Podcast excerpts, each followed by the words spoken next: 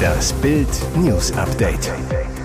Es ist Freitag, der 26. Januar und das sind die Bild Topmeldungen.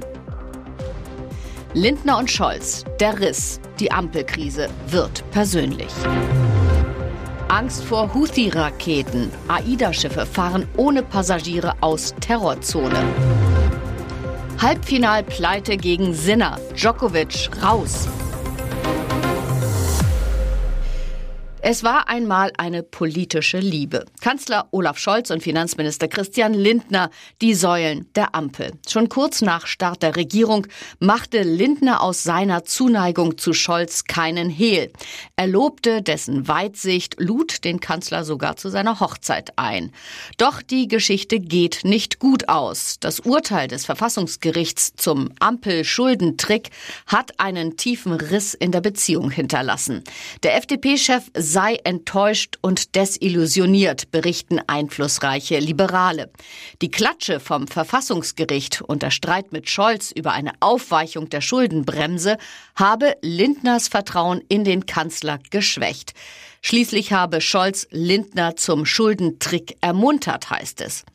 Neuester Tiefpunkt im Beziehungsdrama der Streit ums Kindergeld. Lindner will nur den Kinderfreibetrag für Topverdiener erhöhen. Ungerecht, schimpfte die SPD und verlangte eine Erhöhung des Kindergelds. Lindner sagte dagegen, die gab es bereits 2023. Und die SPD guckt argwöhnisch, wie Lindner seit Monaten ein Lieblingsprojekt des Kanzlers blockiert, das Tariftreuegesetz. Ob aus dem Riss ein Bruch wird, entscheidet sich in den nächsten Monaten bei den Verhandlungen zum Haushalt 2025. Bild erfuhr, in der Kasse fehlen jetzt schon 25 Milliarden Euro. Die Terrorangriffe der Houthi-Rebellen legen nicht mehr nur die Routen der Container-Riesen und Tanker lahm, sondern stören jetzt auch massiv die Geschäfte der Kreuzfahrtreedereien mit den Touristen. Erstmals müssen aus Angst vor den Angriffen der Terroristen aus dem Jemen Schiffsreisen im Roten Meer und dem Golf von Aden abgesagt werden. Der Weg um Afrika ist zwar länger, aber sicherer für Schiff und Besatzung. Betroffen sind tausende deutsche Passagiere, die im März und April Reisen mit AIDA AIDA AIDA Prima und AIDA Blue gebucht haben. Alle Reisen vom Persischen Golf und dem Indischen Ozean durch das Rote Meer und den Suezkanal nach Westeuropa sind abgesagt worden, teilte AIDA Cruises mit. Die drei Kreuzfahrtschiffe werden zum Ende der Winterreisen ohne Passagiere um Afrika herum nach Westeuropa in ihre Sommerhäfen zurückkehren. Die Schweizer Reederei MSC hatte bereits vorige Woche angekündigt, seine Reisen in der Region abzublasen. Die Sicherheit der Passagiere und der Besatzung hat stets oberste Priorität. Ohne alternative Routen gab es damit keine andere Möglichkeit, als diese Reisen abzusagen, teilt MSC mit. Er umarmt Bäume, um Stärke zu finden. Nun umarmt er seine Liebsten, um Trost zu erhalten. Tennisstar Novak Djokovic wird auch in diesem Jahr nicht den Grand Slam schaffen, also alle vier Majors in einem Kalenderjahr gewinnen. Bei den Australian Open war für die Nummer eins der Welt im Halbfinale Schluss.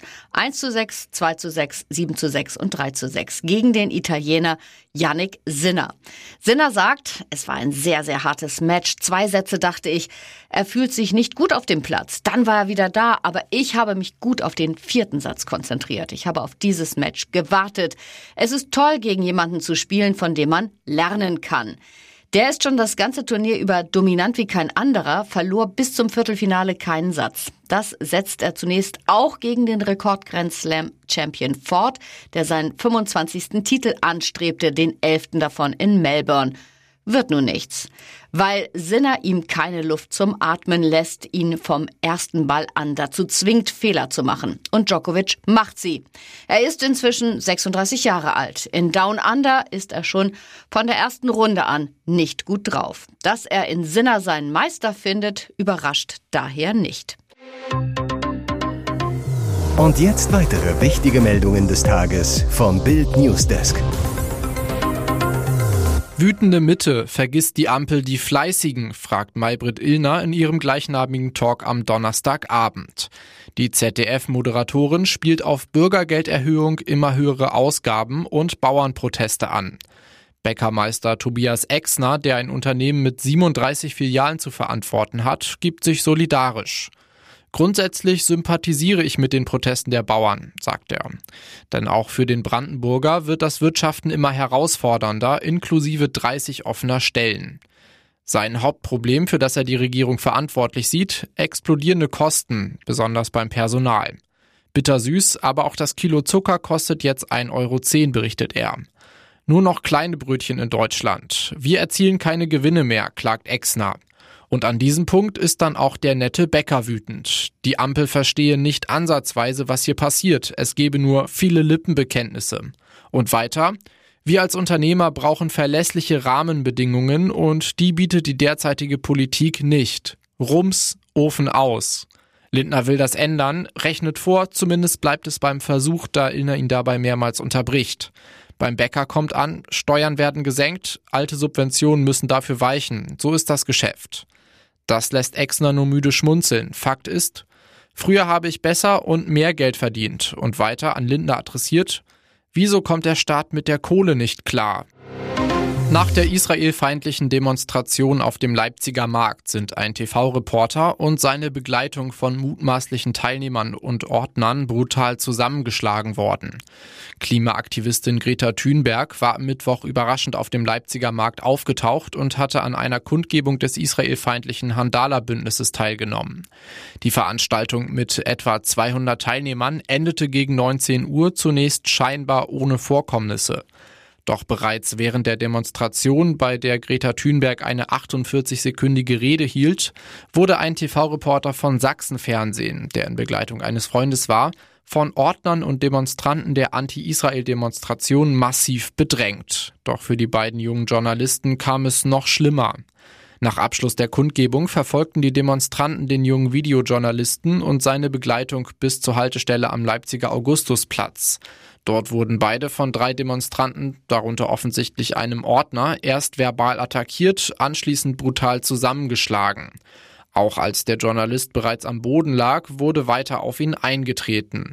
Die Schläger sollen ein Palästinatuch um den Hals getragen haben, ebenso soll eine schwarz-weiß-grüne Flagge sichtbar gewesen sein, sagt Benedikt Bartsch, inhaltlicher Leiter bei Sachsenfernsehen zu Bild.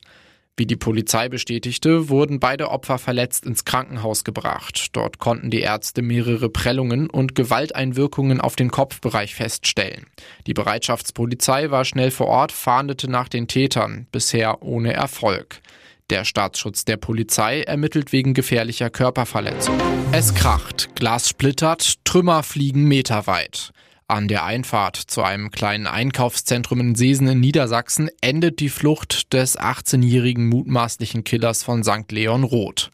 Um 10.20 Uhr soll er am Donnerstag auf dem Gelände des Löwenroth-Gymnasiums in St. Leon Roth brutal zugestochen eine 18-jährige getötet haben und dann geflohen sein.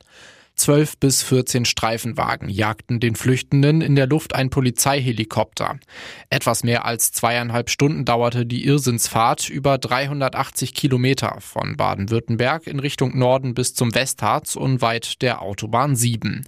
In Seesen endete seine Flucht kurz nach 13 Uhr, als der 18-Jährige mit seinem Ford Fiesta einen Dreier BMW Kombi rammte. Die Airbags lösten aus, der Fiesta schleuderte um die eigene Achse, landete rückwärts in einer Lieferzufahrt. Betriebsstoffe liefen aus dem völlig zerstörten Motorraum. Er verletzte sich bei dem Unfall. Laut Bildinfos hatte der Schüler kurz vor dem Crash auf der Braunschweiger Straße innerorts etwa 160 Stundenkilometer auf dem Tacho. Es waren dramatische Szenen am Löwenroth-Gymnasium in St. Leon Roth im Rhein-Neckar-Kreis. Mit einem Messer soll der 18-Jährige die gleichaltrige Schülerin am Donnerstagvormittag angegriffen haben. Sie wurde dabei tödlich verletzt. Nach derzeitigen Erkenntnissen handelt es sich um eine Beziehungstat. Bereits im November 2023 erstattete das Opfer Strafanzeige gegen den mutmaßlichen Killer, ebenfalls Schüler des Gymnasiums, wegen körperlicher Gewalt. Angeblich hatte er zuvor ein Annäherungsverbot erhalten. Die Staatsanwaltschaft Heidelberg will am Freitag Haftbefehl wohl wegen Mordes gegen den jungen Mann beantragen. Packt sie jetzt doch noch aus. Schon an Tag 1 schlackerten die Kakerlaken in Australien mit den Hintern. Ohren haben sie nämlich nicht. Denn das, was Cora Schumacher im RTL Dschungelcamp so alles vom Stapel ließ, löste auf der anderen Seite der Erde, also bei uns, eine gewaltige Sprüchelawine aus. bei Oliver Pocher. Der ist gerade auf Liebeskasper-Tour und schoss mit verbalen Salven nur so um sich. Die meisten trafen Cora selbst, denn die gab bereits in der ersten Sendung von Ich bin ein Star, holt mich hier raus zu. Der Olli, der Lustige aus Köln, hat sich in ihr Herz und offenbar auch ins Bett gepochert. Doch das Herzklopfen vor Wonne wandelte sich schnell um in Herzrasen vor Wut. Kurz nach dem freiwilligen Campauszug folgte Coras freimütige Abrechnung mit dem Comedian. Ich brauche keinen Oliver Pocher. Ich brauche weder seine Schlagzeilen noch brauche ich seine Kohle. Wer hat was davon?